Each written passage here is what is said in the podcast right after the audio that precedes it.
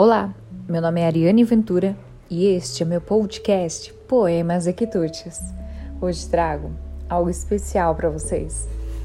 Um poema dos nossos ouvintes e que me marcou de certa forma. O poema de hoje é do Bruno.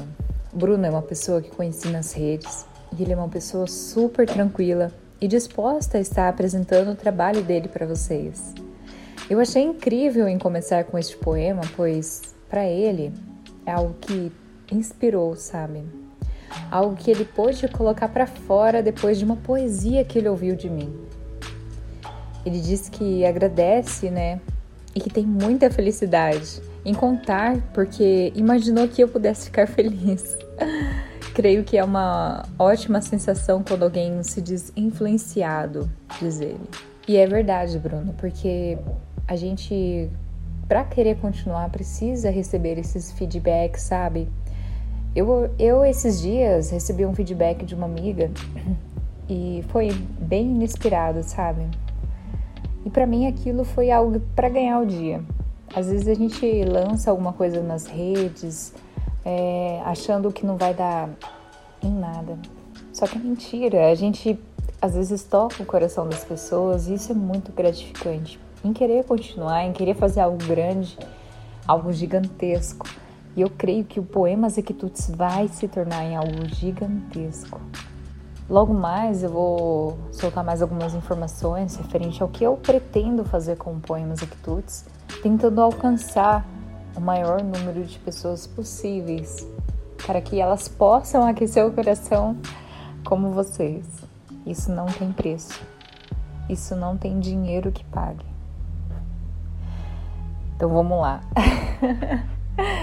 Eu tô muito nervosa para começar essa nova temporada, mas é com grande prazer que começamos. O Bruno tem 28 anos. Ele mora em Brasília e é péssimo em culinária. Ele desenha, mas já, já teve que desenhar uma salsicha que foi confundida com lápis. Bruno, eu te entendo super bem. eu não desenho muito, sabe? Mas às vezes a gente arrisca e às vezes a gente pensa que não vai dar em nada e tal, mas é a nossa identidade, cara. Então, bola pra frente, desenha mesmo, faz a sua marca ali, sabe? Isso que faz a diferença. E eu tô muito feliz em poder compartilhar o seu poema aqui, no Poemas e Quitutes, e deixar registrado para a pessoa que for que você direcionou esse poema, ou se você não quis direcionar esse poema, ele vai estar tá aqui, tá? De coração. Então vamos lá?